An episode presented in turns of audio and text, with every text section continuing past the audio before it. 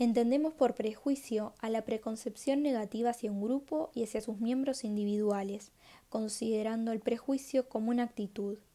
El estereotipo es la creencia acerca de los atributos personales de un grupo de personas. Estereotipar entonces es generalizar. Discriminar es tener un comportamiento negativo injustificable hacia un grupo o hacia sus miembros. La agresión es una forma de comportamiento físico o verbal que tiene la intención de lesionar a alguien. Nos encontramos con dos tipos, la agresión hostil, que es impulsada por la ira y que se realiza como fin en sí misma, y la agresión instrumental, que es el medio para alcanzar otro fin. Al analizar las causas de la agresión hostil e instrumental, los psicólogos sociales se han centrado en las siguientes tres ideas generales. Existe un instinto agresivo innato, la agresión es una respuesta natural a la frustración. El comportamiento agresivo es aprendido.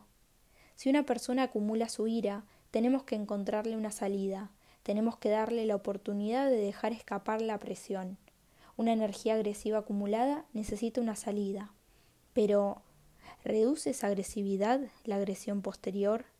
En algunos experimentos, agredir ha conducido a un gran aumento de la agresión.